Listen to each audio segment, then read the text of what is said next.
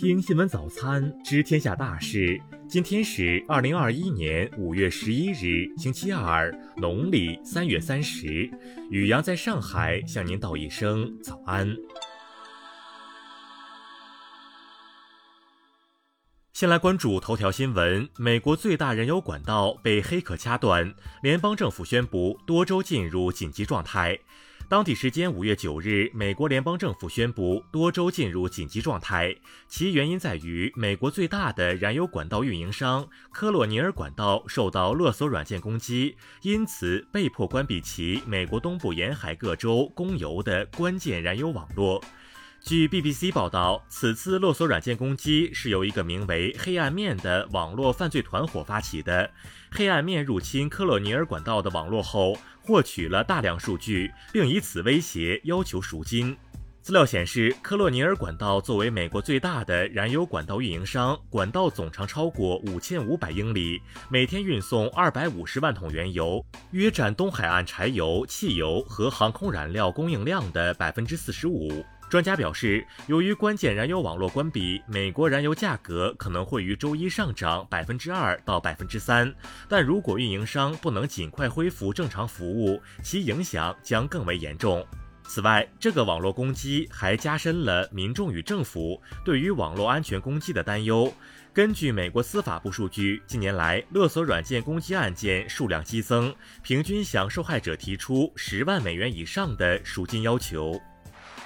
再来关注国内新闻，外交部昨日宣布，中国加东亚五国外长第二次会晤将于十二日在陕西西安举行，国务委员兼外长王毅将主持会晤。国务院办公厅日前发布有关加强药品监管能力的意见，其中指出要构建全国药品追溯协同平台，实现药品全生命周期追溯，逐步实施医疗器械唯一标志。国家发改委、工信部等四部委日前发布关于做好2021年降成本重点工作的通知。通知提到，将继续执行企业研发费用加计扣除百分之七十五政策，将制造业企业加计扣除比例提高到百分之百。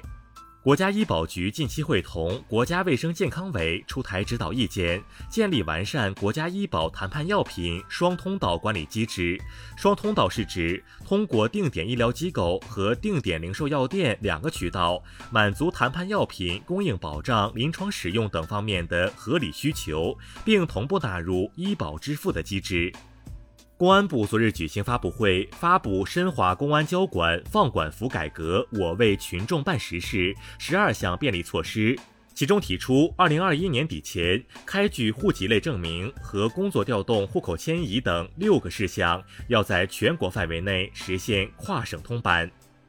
教育部日前发布通知，要求集中开展师德警示教育。学校、学院出现师德违规问题的，要在会上详细通报师德违规问题及处理结果，组织教师讨论剖析原因，对照查摆自省，做到警钟长鸣。中华人民共和国民法典将于本月二十八日迎来颁布一周年。日前，中宣部等九部门联合发文，开展“美好生活，民法典相伴”主题宣传。二零二一年第一期地方立法培训班十日在上海开班，为期五天。全国人大常委会法制工作委员会今年计划通过两期培训，实现对地方立法主体及立法联系点的全覆盖，推进新时代地方立法工作。再来关注国际新闻，美国疾控中心日前更新了有关新冠病毒传播方式的公众指引，强调病毒可以通过空气传播，即使人们与被感染者的距离超六英尺，还是有可能吸入病毒。据外媒报道，欧盟在上个月指责阿斯利康未能履行最初的新冠疫苗合同后，没有与该公司续签即将于六月份到期的合同。法国财政与经济部长勒梅尔十日表示，法国经济将在二零二二年上半年恢复到新冠疫情爆发前水平。英国首相约翰逊九日致信苏格兰民族党领导人斯特金，祝贺他在苏格兰议会选举中获胜，并呼吁携手合作。斯特金此前表示，度过新冠疫情危机后，他仍将寻求举行第二次独立公投。韩国总统文在寅十日在总统府青瓦台发表就职四周年特别讲话时表示，欢迎美国政府的对朝鲜政策方向。他在剩余一年的任期中将竭尽全力推动朝鲜半岛和平进程。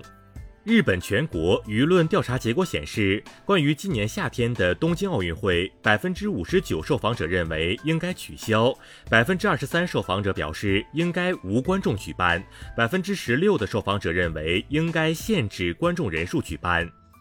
进入斋月以来，巴以冲突事件持续不断。十日，巴勒斯坦民众与以色列警察再度在耶路撒冷爆发严重冲突，以警方发射催泪弹和眩晕弹，目前已造成二百余人受伤。阿富汗塔利班日前宣布，在即将到来的开斋节期间与阿富汗政府停火三日。不过，塔利班强调，如果敌人发动攻击，将予以还击。再来关注社会民生新闻。北京市广播电视局日前印发通知，要求网络综艺节目不得设置花钱买投票环节，严禁刻意引导、鼓励网民采取购物、充会员等物质化手段为选手投票。